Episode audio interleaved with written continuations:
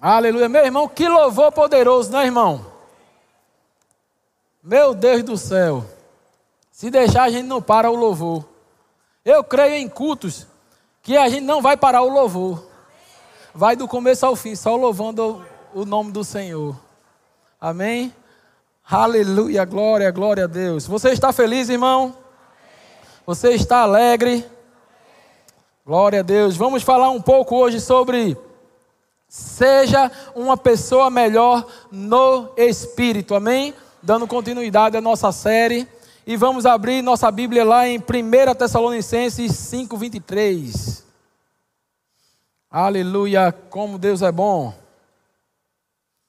1 Tessalonicenses 5,23 diz assim: E o mesmo Deus da paz vos santifique em tudo, e todo o vosso espírito, diga comigo, espírito, diga alma e diga corpo, sejam plenamente conservados irrepreensíveis para a vinda de nosso Senhor Jesus Cristo. Irmão, vamos conhecer um pouco da nossa essência, de onde a nossa essência é a nossa natureza, onde se origina tudo. Sabe? Tem coisas que a gente faz meio que no automático, tem coisas que a gente nunca viu ninguém fazer, mas a gente já faz porque está na nossa essência. Vamos ver quem nós somos na realidade. Em Gênesis 1, 20, 1 26, diz assim: ó, Também disse Deus: façamos o homem a nossa imagem, diga comigo, imagem. A nossa semelhança. Deus fez o homem a sua imagem e a sua semelhança. Alguns estudiosos dizem que uma melhor tradução para esse versículo seria: E disse Deus, façamos uma duplicata da nossa espécie. Tem gente que até se escandaliza com isso, fala: Oxe, eu sou igual a Deus, é? Peraí, menino, mas é. É, é a Bíblia que está dizendo, não sou eu. Amém? Claro, irmão, que é numa proporção assim, ó. Imagina se eu vou lá na praia de Boa Viagem, pego um copo e encho da água do mar. Trago aqui para o Ibura. A água que vai vir no copo tem a mesma composição da água que está lá no mar. Você está comigo? Mas a proporção é diferente. Não é isso? A água vai ter sal, vai ter os sais minerais, vai ter tudo que tem lá. Tudo que tem no mar, aqui vai ter. Só que o tamanho é bem diferente. Mas diga comigo, mas é a mesma água. Diga comigo, o que Deus é, eu sou. Glória a Deus. Sabe, irmão, se Deus não é doente, por que você aceita ser? Você é uma duplicata da espécie de Deus. Deus não fica doente. Se Deus não é miserável, não é pobre, por que você aceita a miséria, aceita a pobreza? Nós somos a imagem de Deus. Vamos desenvolver. Aleluia. João 4:24 diz assim: Deus é espírito. E importa que os seus adoradores o adorem em espírito e em verdade. Se Deus é espírito e nós somos a semelhança dele, logo nós somos espírito é a nossa essência, é a nossa natureza, é o que nós somos de verdade. Amém? O outro lado do homem, a outra parte, que eu acredito que é onde gera muitas dúvidas também, é a alma. Vamos lá, Gênesis capítulo 2, versículo 7. Diz assim, ó: Então formou o Senhor Deus ao homem do pó da terra e lhe soprou nas narinas o fôlego de vida, e o homem passou a ser, diga comigo, alma vivente. A gente aprendeu, irmão, nos filmes né, de Hollywood e nos filmes da televisão que passa, que alma é aquele negócio que quando você morre sai do corpo, né? Aí sai do corpo, vira uma alma penada, né? Aí vai para o céu, volta para a terra, entra num corpo, volta para o animal. Nada a ver. Você vai ver que não tem nada a ver. Quando ele diz aqui, ó, formou Deus ao homem do pó da terra, ele está falando do nosso corpo. Isso que nós podemos ver. Amém? Ele diz aqui, ó, e lhe soprou nas narinas o fôlego de vida. Essa palavra fôlego no original é nechamar. É em hebraico, aí a gente fala meio portuguesado, né? Mas é nechamar, que quer dizer tudo que respira. E também quer dizer espírito do homem. Deus fez o homem do pó da terra e soprou dentro dele o espírito do, do homem. E o homem passou a ser alma vivente. No original, essa palavra alma é a palavra nefesh, que transladada para o grego é a palavra psique, que significa lógica e razão. Psique, de onde vem a palavra psiquiatria, psicologia, estudo da mente. Amém? Quando ele fala alma, na realidade ele não está falando de algo, de uma alma penada, como ensinou os filmes. Ele está falando da nossa mente. Amém? Da nossa capacidade lógica, a nossa capacidade de raciocinar. Você está comigo? A alma não tem nada a ver, né? O que sai na realidade quando o homem morre é o espírito e não a alma. A alma é o cérebro, irmão. A alma faz parte do corpo. Amém? E esse negócio de sair, voltar, sair, voltar, entrar num bicho, aí, aí vai voltar como um cachorro. Não, vai voltar no corpo do filho de Cicrano. Não existe. Amém? Hebreus 9, 27 diz assim, ó. Assim, e assim, ao homem foi ordenado morrerem, diga comigo, morrerem, apenas uma vez. Vindo depois disso, segue-se o juízo, não volta. Amém? Diga assim: quem foi?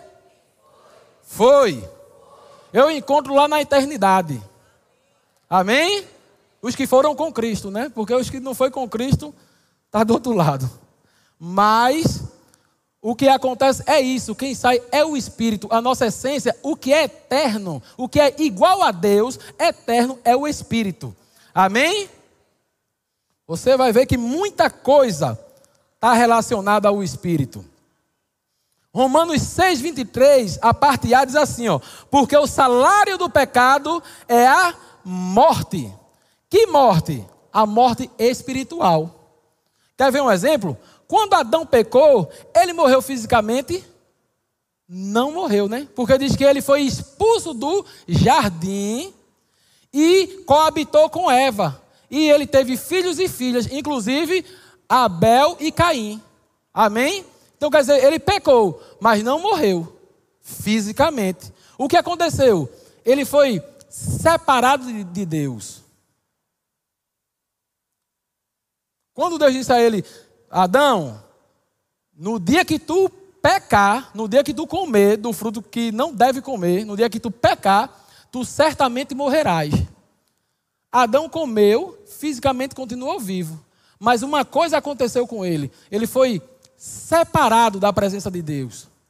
Salmo 16, 11 diz assim: Esse é o verdadeiro caminho da vida. Que na tua presença há fartura de alegria, ao teu lado prazeres eternos. Ele disse: Essa é a vida. É estar tá na presença de Deus. Se você sai da presença de Deus, o que acontece na realidade? Você perdeu a vida. Certa vez uma pessoa disse a Jesus: Mestre, eu vou te seguir onde fores. Agora deixa só eu enterrar meu pai que ele morreu. Jesus disse: Deixe que os mortos enterrem seus próprios mortos. Porque estar distanciado de Deus está, na realidade, morto. Não tem vontade própria. Aleluia. Adão passou a viver uma vida, irmão. E eu e você também, se vivermos uma vida de pecado, passa a viver o mundo está assim, vivendo uma vida sem meta, sem domínio de si mesmo, sem valor nenhum. Se for ver, o que é que eu estou fazendo da vida? Eu imagino um ímpio, né? Graças a Deus eu tô, estou tô caminhando em Cristo. Estamos aqui caminhando em Cristo. Mas o ímpio está fazendo o quê? No final da vida ele vai ver valor no que ele está fazendo. Sabe? Homens bem-sucedidos, no final da vida, dizem: perdi meu tempo. Ganhei tanto dinheiro, tanto dinheiro, e perdi meu tempo.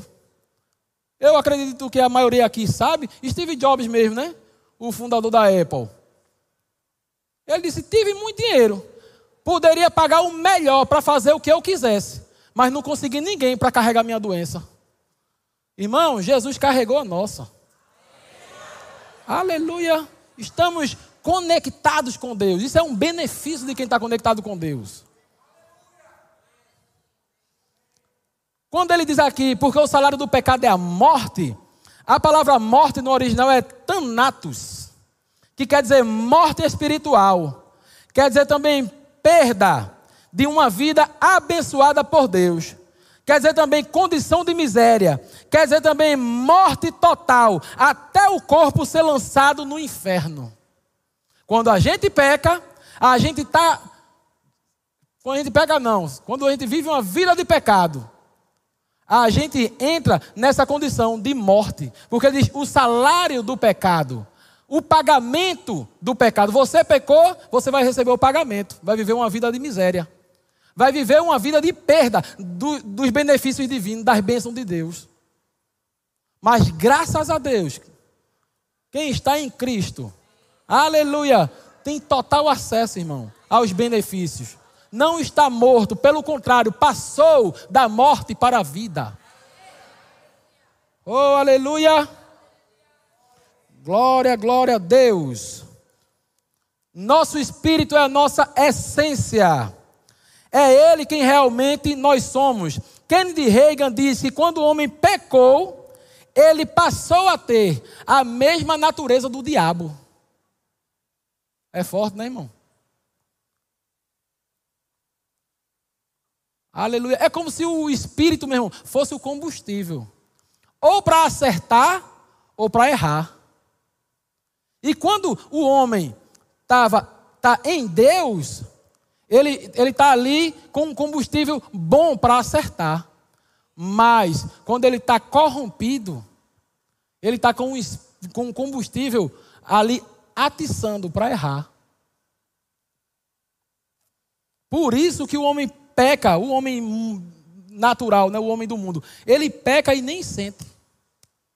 Está ali se destruindo, se destruindo, se destruindo e não sabe nem porquê. Não sabe nem, nem não, não gera nenhum remorso nele. Ele não tem o espírito por dentro guiando, dizendo: não faz isso, rapaz, está errado.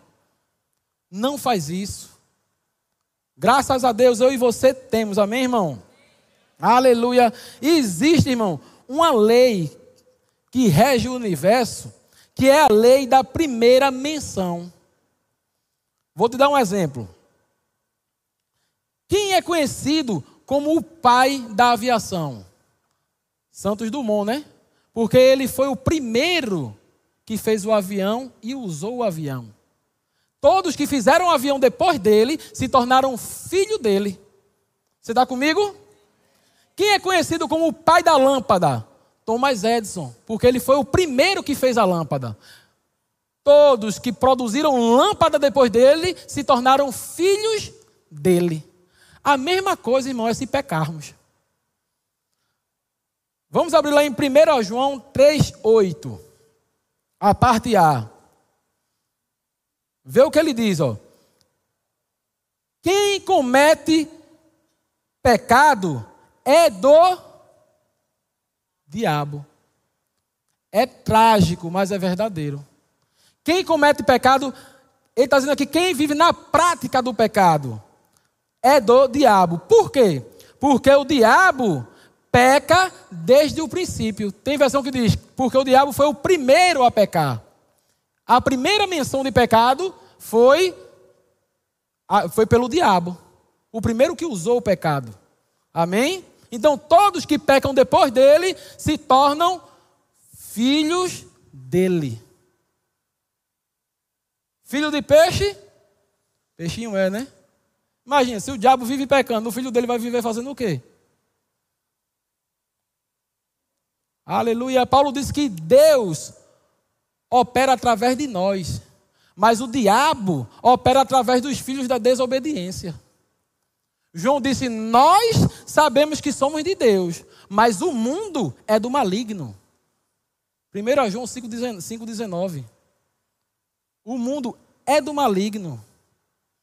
Mas Deus, meu irmão, se você está aqui nessa noite e não tem uma aliança com Deus, e vive uma vida sem sentido, vive uma vida de vícios, indo de mal a pior, eu vou te dar uma solução. Deus encontrou uma solução e ele resolveu na origem. João capítulo 3.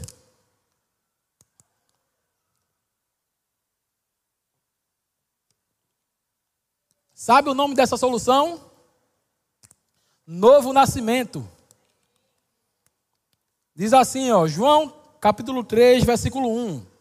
Diz assim: Havia entre os fariseus um homem chamado Nicodemos, um dos principais dos judeus. Este de noite foi ter com Jesus e lhe disse: Rabi, sabemos que és mestre vindo da parte de Deus, porque ninguém pode fazer esses sinais que tu fazes se Deus não for com ele. A isto respondeu Jesus: Em verdade, em verdade te digo, se alguém não nascer de novo, não pode ver o reino de Deus. Nicodemos disse: Jesus, a gente pode ver que você é de Deus, porque é o que você faz, está mostrando que você vem de Deus. Jesus disse: Quem te disse isso? Que você está conseguindo ver? Ele disse: O reino de Deus não pode ver se você não nascer de novo. Sabe? As coisas do espírito para o homem lá fora é loucura. Mas para a gente sim faz sentido, é o poder de Deus. Mas lá fora é loucura. Aí Jesus disse a ele: Quem disse que tu está vendo alguma coisa, Nicodemos? Tu não está vendo nada. Inocente. Tu não viu da missa um terço. Aleluia. E ele diz aqui, no 4: Perguntou Nicodemos: Como pode um homem nascer sendo velho? Pode, porventura, voltar ao ventre materno e nascer uma segunda vez? Respondeu Jesus: Em verdade, em verdade te digo: quem não nascer da água e do espírito não pode entrar no reino de Deus. O que é nascido da carne é carne, e o que é nascido do espírito é espírito. Não te admires eu te dizer, importa que você nasça de novo. Para poder fazer parte do reino de Deus, para poder ver o reino de Deus, para poder desfrutar da fartura de alegria que tem na presença de Deus, é preciso nascer de novo. Porque a partir do momento que Adão pecou, a Bíblia diz que o homem terreno é a semelhança, que o homem, o pecador é a semelhança do, do Adão terreno. Mas o que está em Cristo é a semelhança do Adão celestial, Cristo. Aleluia! Sozinho, meu irmão, você não vai conseguir nada. Importa que você nasça de novo. E aí tudo quanto é mazela da sua vida cai por terra. Aleluia, você é livre para nunca mais.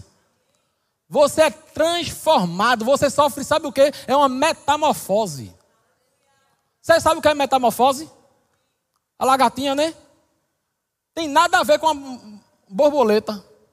Mas cria asa e tudo, virou outra criatura, sofreu uma metamorfose. É o que acontece com você. Você se torna uma nova criatura. E como é que faz para poder se tornar uma nova criatura? Aleluia. João, capítulo 1, versículo 11. Ele diz assim, ó: Jesus veio para os que eram seus, e os seus não o receberam. Mas a todos quanto, diga a todos, sem exceção, a todos quanto o receberam, deu-lhes o poder de serem feitos filhos de Deus, a saber, aos que creem no seu nome. Quando a gente crê em Jesus Cristo, quando a gente demonstra que a gente crê em Jesus, acontece uma coisa: ele diz, não nasce do sangue, nem da carne e nem da vontade do homem, mas nasce de Deus. Aleluia! Na versão NVT, que é a versão transformadora, diz assim: ó, os que receberam Jesus não nasceram segundo a ordem natural, nem como um resultado de paixão ou vontade humana, mas nasceram de Deus. Quando você diz assim, eu recebo Jesus, meu irmão, como diz o pastor Hugo, um parto acontece. Uma nova criatura nasce. Segundo Coríntios 5,17 diz: Aqueles que estão em Cristo são nova criatura. As coisas velhas todas passaram. Sabe as mazelas? Sabe? Tento, tento, tento e dá errado. Sabe, eu bati, eu bati, eu tentei, mas sempre dá errado comigo. É porque você está destituído da glória de Deus. Você está destituído dos benefícios de Deus. Todos pecaram e foram destituídos dos benefícios dele. Aleluia! Mas Ele nos deu a solução. Aleluia! Ele nos deu Cristo. E recebendo Cristo, nós nos tornamos uma nova criatura. Onde as coisas velhas passaram e tudo se faz novo. Efésios 2,10 diz assim: ó, pois somos feitura dele. Nós que estamos em Cristo. Somos feituras de Deus, criados em Cristo. Para quê? Para derrota? Para miséria? Não, mas para boas obras, as quais Ele preparou de antemão para que a gente andasse nela. Em Cristo, você é um sucesso. Em Cristo, você vive a sua melhor versão. Sabe aquilo? Sempre dá errado. Rapaz, eu tento, eu não consigo, eu tento, eu não consigo. Entra na tua melhor versão. Recebe a Cristo hoje. Aleluia. Tem alguém aqui que quer fazer uma aliança com Jesus? Quer receber Jesus agora e se tornar filho de Deus? Tem alguém aqui que quer fazer desse ambiente uma sala de cirurgia? Aleluia. Aleluia. Deus tem tudo que é necessário para fazer um parto agora, para fazer nascer um novo filho. Aleluia! Alguém aqui deseja? Alguém aqui se afastou dos caminhos do Senhor? Viu que não deu em nada o que está vivendo lá fora?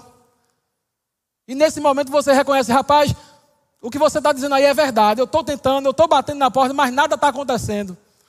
Parece que eu estou sem graça, eu estou sem favor. Tudo para mim é difícil. Olha, Deus quer tornar fácil novamente. Aleluia. Se você quiser, faz um sinal com a tua mão. A gente para a administração agora para orar por você. Aleluia. Alguém? Aleluia. Não perde a oportunidade de ouro, não, irmão. Isso é uma oportunidade de ouro. Nascer de novo. Entrar na melhor vida que você poderia viver. Oh, aleluia. Glória a Deus. Foi aberta a oportunidade e fica aí para você. O momento que você quiser, você pode falar: Eu quero Jesus. Amém? Aleluia. Você que está em casa também, se você desejar, você pode escrever aí no chat: eu quero mudar de vida. E com certeza você nunca mais será o mesmo. Amém? Aleluia. Glória, glória a Deus. Aleluia. Eu quis dedicar essa parte da mensagem mais para o pessoal que não tem Jesus ainda mesmo, amém? Agora vamos entrar um pouco para a igreja. Falar um pouco de nós aqui, né? Já que ninguém recebeu Jesus aqui, eu acho que todo mundo é crente já, né? Todo mundo está salvo. Oh, glória a Deus. Vamos falar de irmão para irmão agora, né?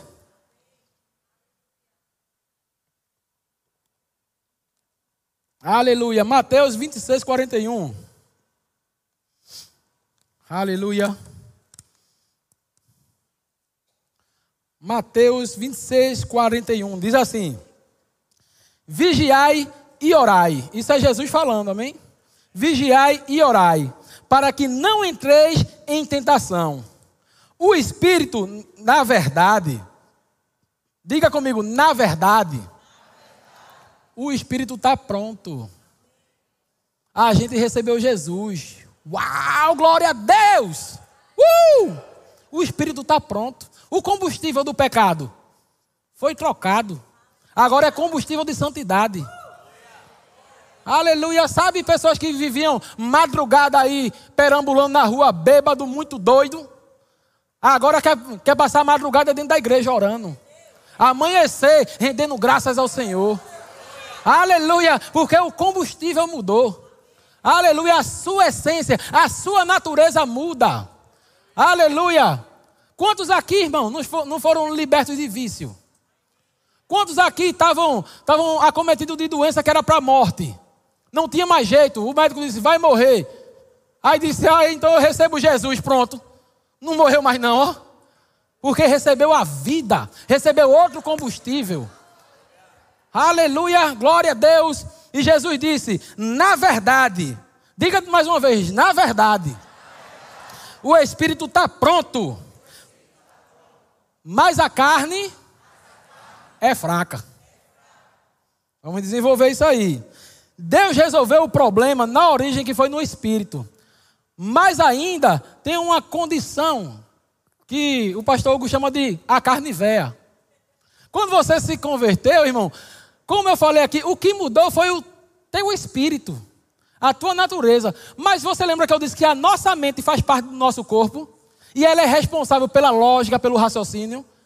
Você sabia que ela lembra de coisas que você fazia? Ela lembra e sabe o caminho de voltar lá, de fazer. Mas eu acredito que você vai se identificar com isso. Agora, não é mais aquele impulso desenfreado para pecar. Quando vem aquela vontade, tem em você a decisão. Aí você faz, vou não. Antigamente até ia com facilidade. Mas agora eu tenho até nojo disso. Aleluia. Aleluia. Por quê? Tem gente que confunde, irmão, isso aqui.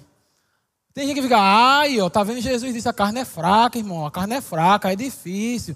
Ele está dizendo a carne é fraca, rapaz. O espírito está pronto. Aleluia. Gálatas 5,16. A partir do 16. Diz assim: Digo, porém, andai no espírito e jamais satisfareis a vontade da carne. Isso é outro bizu. Jesus disse: o espírito está pronto, ou o espírito é forte, e a carne é fraquinha. Paulo disse: quer um bizu para não viver pecando? Ande no espírito. E você não vai viver pecando. Aleluia. O nosso normal, irmão, é não pecar. Você sabia disso? Eu antigamente pensava que a gente já acordava pecando. Quando a gente pensava, pecou de novo. Aí levantou, pecou mais uma vez. Foi comer, pecou de novo. Porque eu ouvia isso. Ó, a gente peca por pensamentos, obras, razões. Se mexeu, pecou, ficava, meu irmão, a gente está condenado mesmo. Mas a realidade não é essa. Foi nos dado um antídoto. E, na e o antídoto vai na origem do problema. Aleluia. Versículo 17, ele diz: Porque a carne milita contra o espírito, e o espírito milita contra a carne. Porque são opostos entre si. Aí tem gente que vê um negócio desse e fica, aí, ó, tá vendo? A carne briga contra o espírito, mas ela não tem chance. Depende de você. É uma decisão. Sabe, uma vez eu vi uma frase de. Eu acho que foi Eliezer Rodrigues que colocou. Ele disse: Adão pecou no jardim do Éden. Adão estava na presença de Deus, irmão. E acabou que Adão pecou, vê só. Ele disse: Jesus estava no deserto e não pecou. Isso mostra que é uma decisão. Aleluia. Sabe? Fica meio aquela coisa, né? Como. Não, rapaz, não tem condição não. Como é que eu vou viver sem pecar? Oxe, é muito forte. É mais forte do que eu. É não, irmão. Você não sofre tentação acima do nível que você possa suportar. Pelo contrário, Paulo disse: Deus antes te der um escape.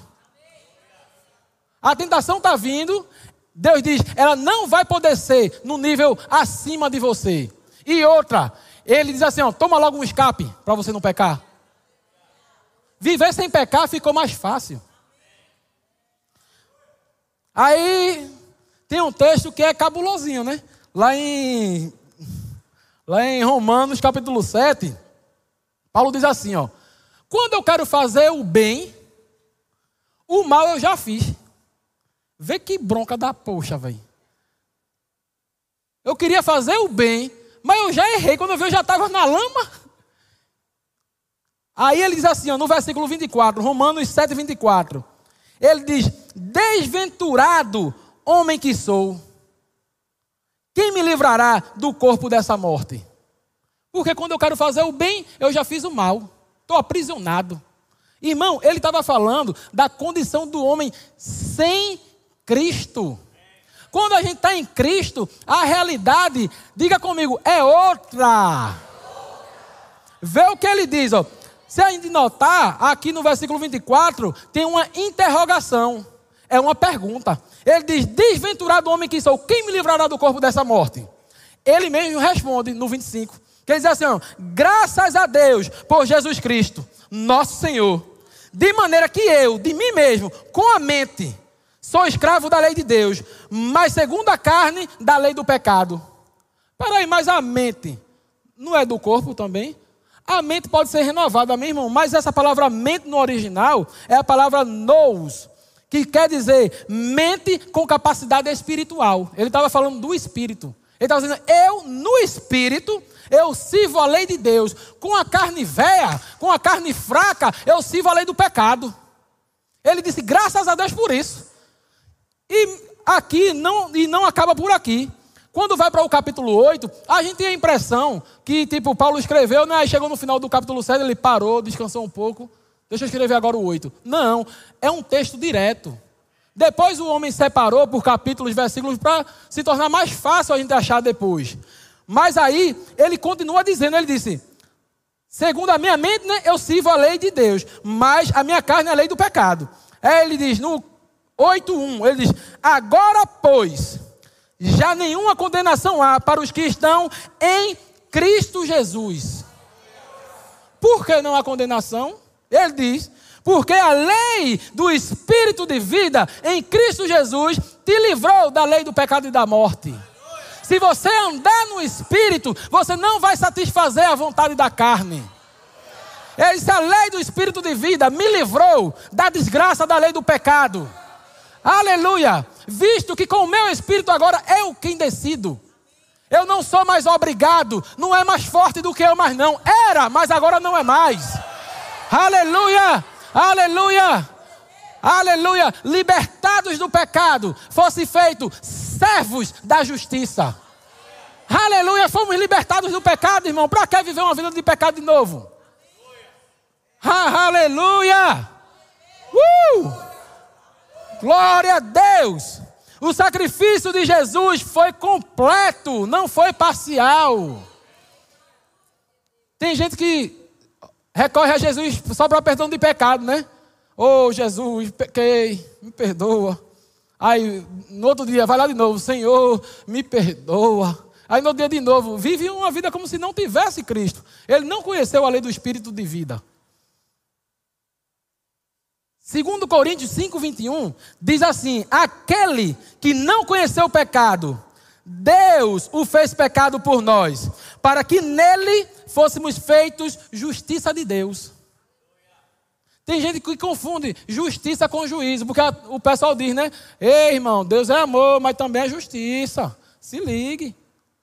Mas justiça de Deus, na realidade, é que Cristo deu a vida por nós.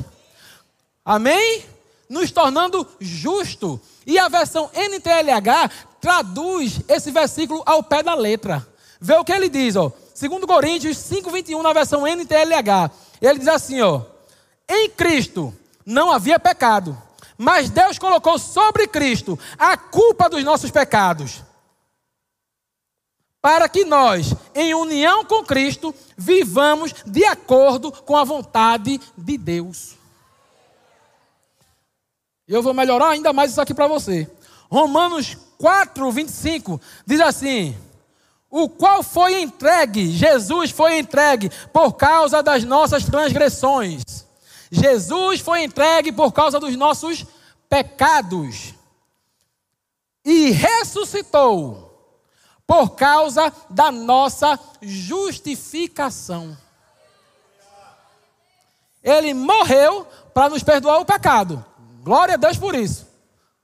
Se pecados, filhinho, tendes um advogado, Jesus Cristo, o justo, que vos perdoará as vossas ofensas. Ele é a troca do vosso pecado. Ele é o pagamento pelo vosso pecado. Mas também teve mais. Não foi só para perdoar teu pecado. Porque ele não ficou morto.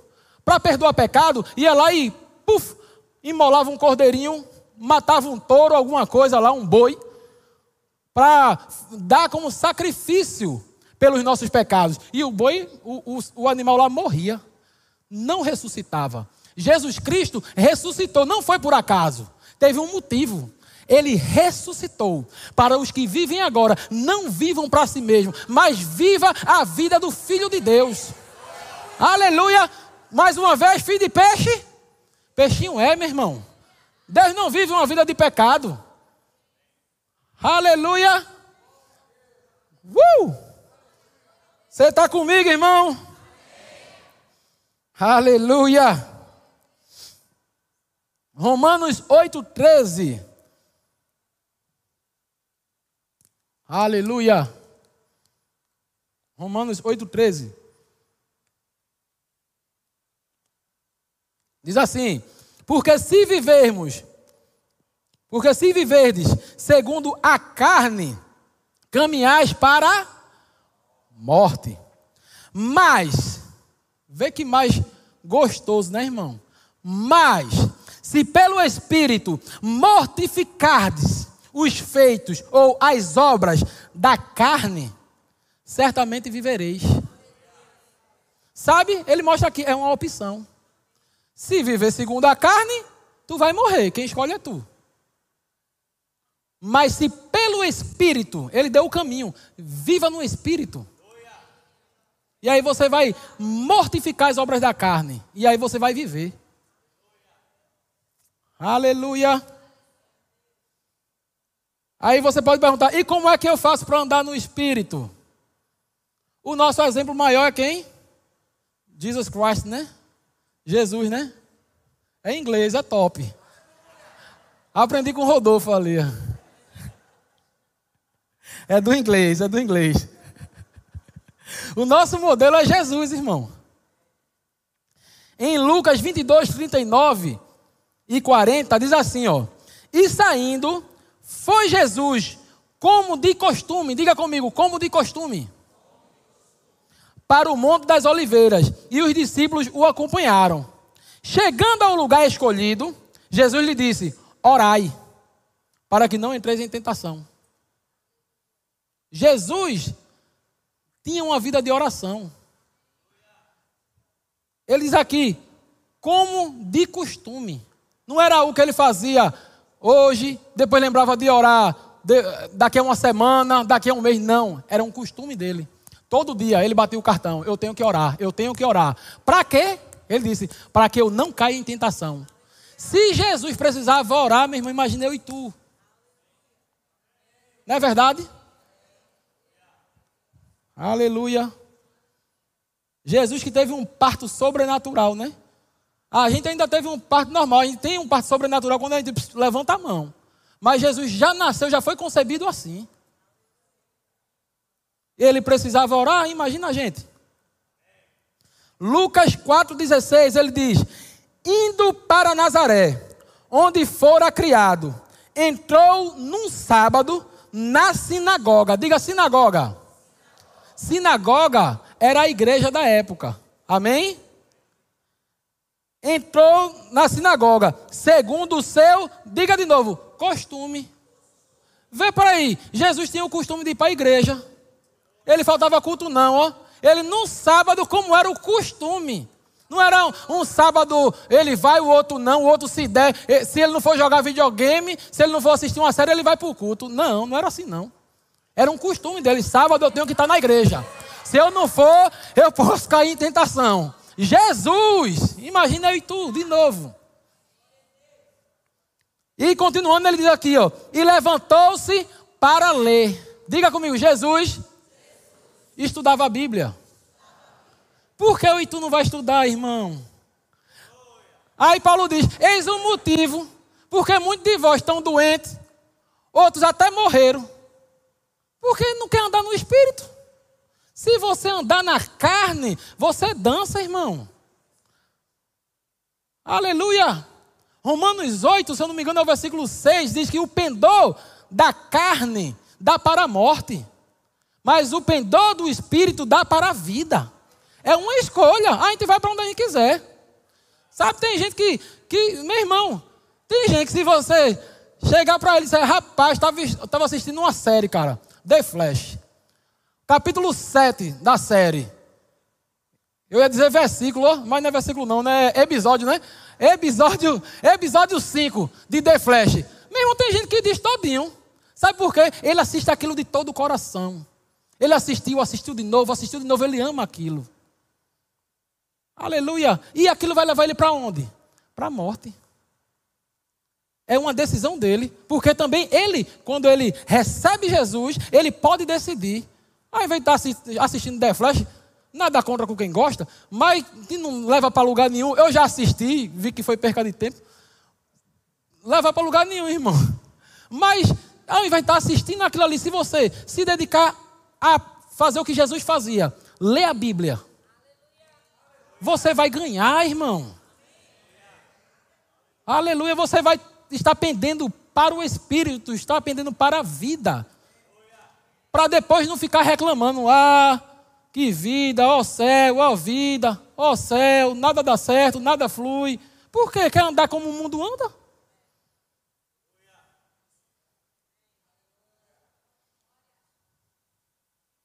João 6, 63. Para andar no Espírito é preciso estudar a palavra. Sabe por quê? João 6, 63 diz: O Espírito é o que vivifica, a carne para nada aproveita. Irmão, é nada. Então, coisas da carne não aproveita. Amém? Eu estou aqui catando um exemplo. Não aproveita. Coisas que a carne gosta, pronto. A carne gosta de fazer, não aproveita, não tem proveito, Jesus disse. Agora, o Espírito é quem vivifica.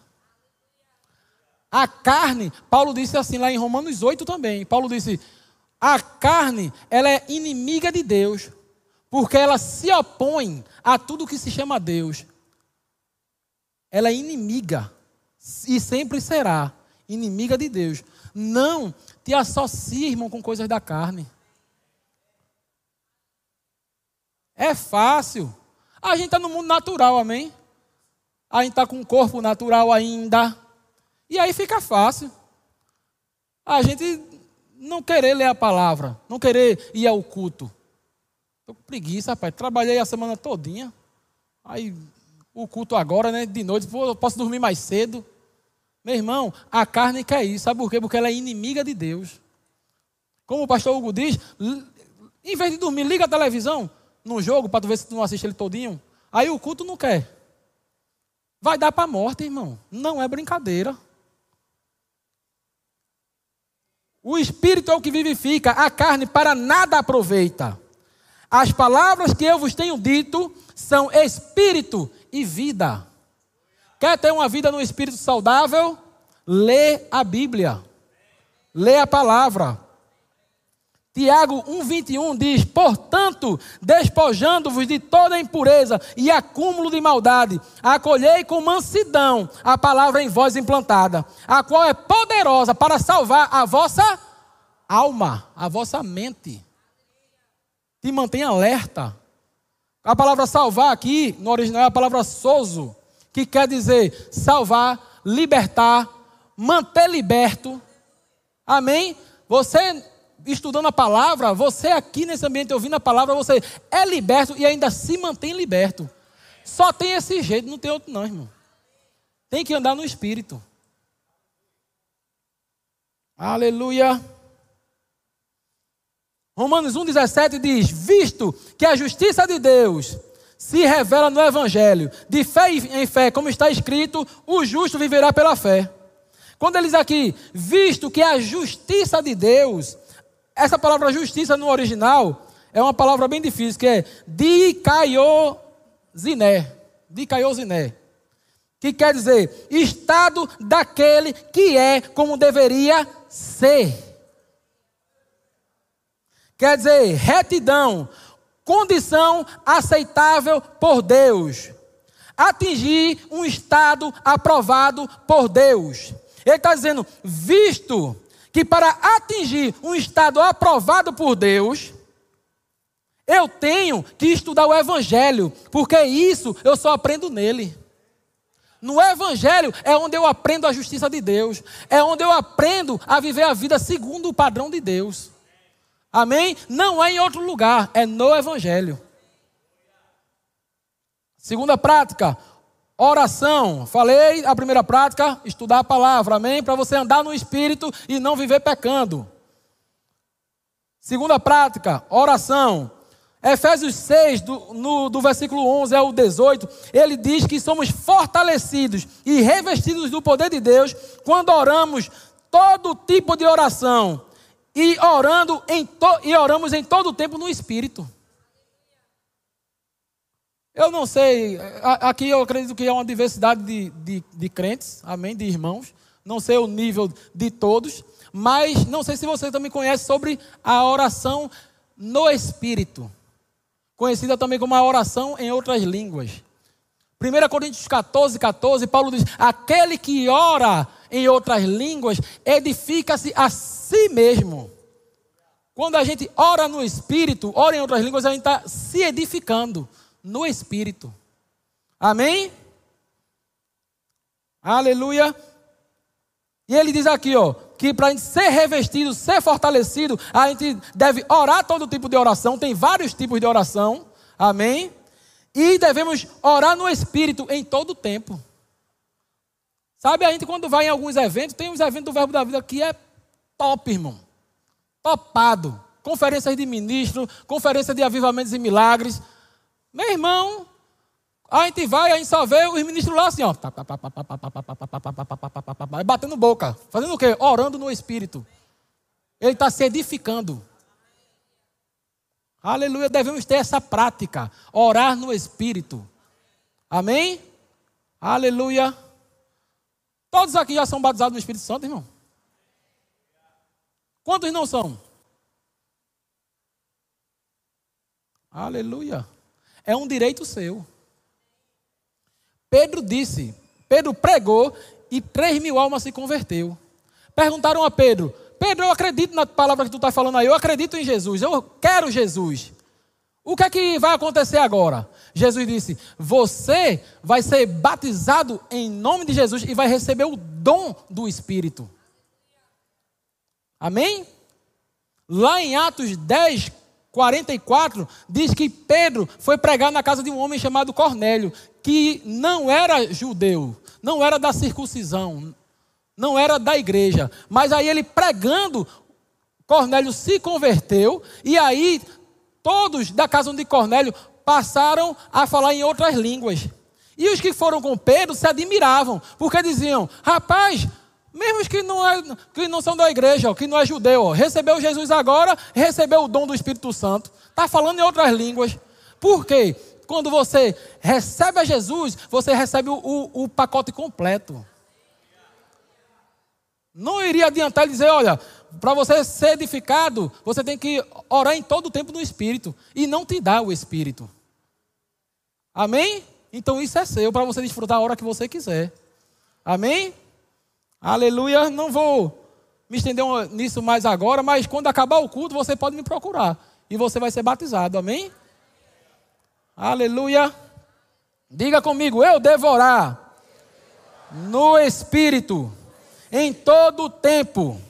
Sabe, irmão? Mulher mesmo, é lavando o prato aí.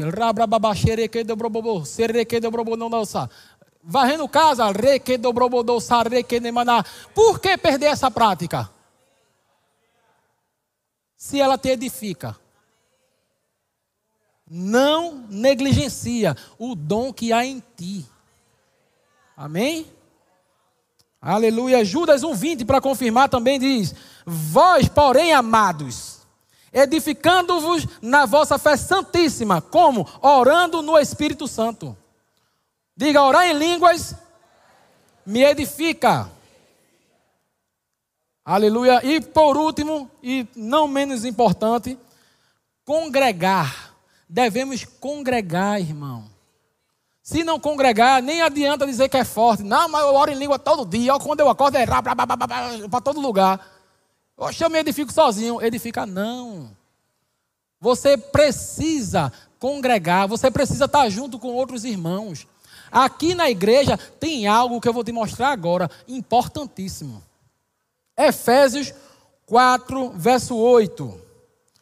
Diz assim, ó: Por isso diz: quando Jesus subiu às alturas, levou cativo o cativeiro e concedeu dons aos homens. Versículo 11. Ele diz: E ele mesmo concedeu uns para apóstolos, outros para profetas, outros para evangelistas, outros para pastores e mestres. Com vista, visando, ele concedeu dons aos homens. Para quê? para o aperfeiçoamento dos santos, para o serviço, para o desempenho do seu serviço, para a edificação do corpo de Cristo. Sabe para quê? Pastor existe, irmão? Para a sua edificação. O apóstolo, o profeta, o evangelista, o mestre, são dons do ministério que estão atuando dentro da igreja. Não está dentro da sua casa. Na tua casa tu tem um pastor? Tem não, né? Eu não acredito que você tem um pastor dentro de casa. Amanda tem, que sou eu. Mas você eu não sei. Mas de todo jeito precisa do mestre, do profeta, do evangelista, do apóstolo. A gente tem que estar submetido aos dons do ministério. As pessoas que sobem aqui no púlpito para falar conosco a palavra de Deus, para nos comunicar os oráculos de Deus. Amém? Aleluia. E ele diz aqui, ó, que tem gente que pensa que até alguns desses dons do ministério, né, já passou, dizendo: ah, não existe mais apóstolo. Não, não tem mais apóstolo. Não tem mais profeta. Não existe mais. Quem te disse?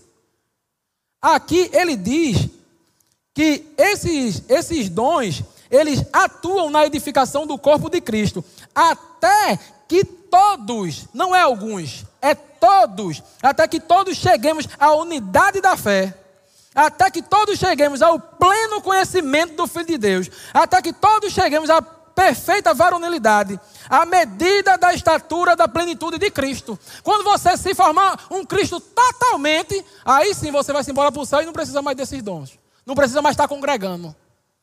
Mas, mas enquanto você vê que ainda você tem falha, enquanto você vê que você ainda precisa melhorar, você tem que estar na igreja.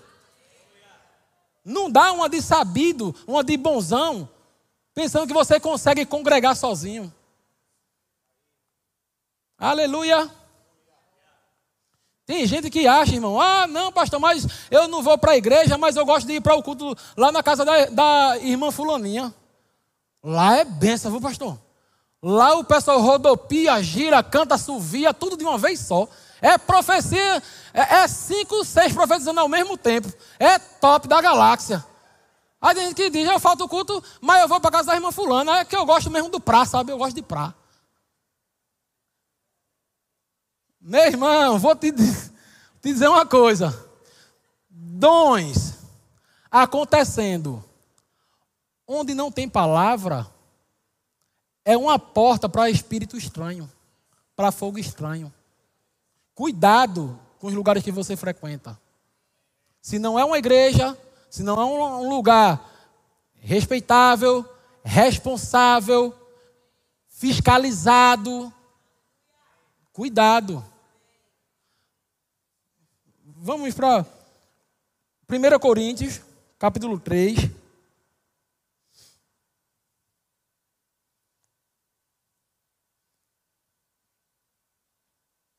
Cap...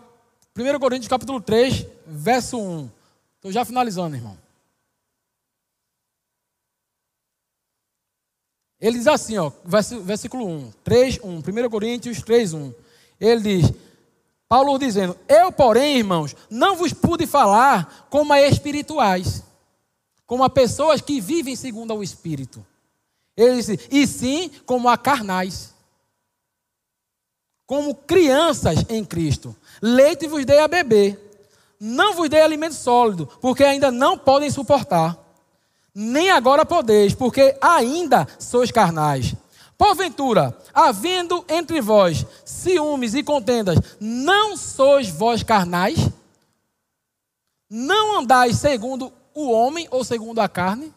Se você anda em contenda, em discórdia? Sabe, irmão, em lugares assim, geralmente, se você for ver, uma irmã está com a perna enfaixada diabetes que ela tem, que não controla nem o que come. Vê o lugar que você está se submetendo. A outra tem o oi troncho. A outra é manca. Como o Luquita faz ali. é tudo cheio de problema. O ambiente que você se submete vai determinar aquilo que você produz. Quando vê, sua casa está toda bagunçada, é filho que saiu de casa, é menino que. Tudo doido. Por quê? Você está se submetendo. Vai olhar a família de quem está lá na casa da irmã Fulaninha, profetizando, pulando e gritando. A gente não deve ser. Eu ficaria numa palavra bonita, mas some. A gente deve, não deve ser besta, irmão. A gente tem que ser sabido. Por quê? É um lugar seguro aqui na igreja. Você tem que olhar. A palavra diz: o sacerdote, o povo. O pastor leu um dia desse. Imagina, se tu vai para um, um, lugar que todo mundo lá está quebrado, todo mundo está doente, tu vai ser o quê? Um doentinho também. Um quebrado também. Você tem que olhar, rapaz, eu estou indo para o Verbibura. Como é a vida do pastor lá, hein? Como é que ele vive? Ele tem liderança sobre ele? Não tem? Como é? Você tem que saber onde você está pisando para você não comer qualquer coisa.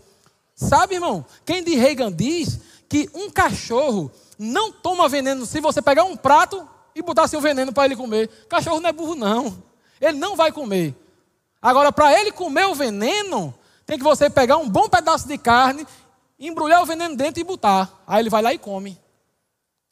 Sabe? Aí você fica, ah, mas lá, rapaz, eu ouvi tal coisa na casa da irmã Fulaninha. Uma profecia se cumpriu. Tu sabe, irmão?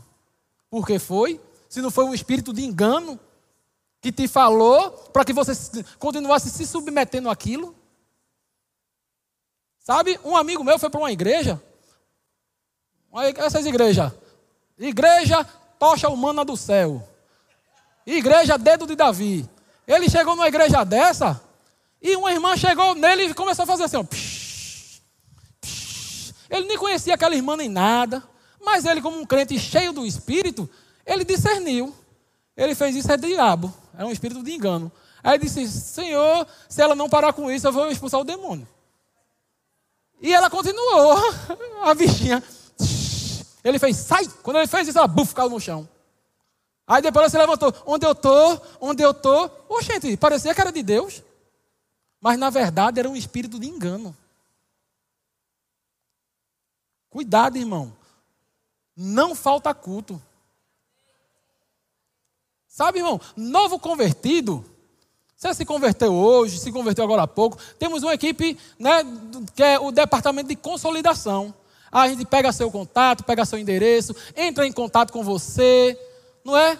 Ora junto, se for o caso. Passa na sua casa no horário do, do culto para vir junto com você, se for o caso. O que a gente quer te ajudar, porque você nasceu em Cristo hoje, você é uma criança, é um bebê, precisa de auxílio.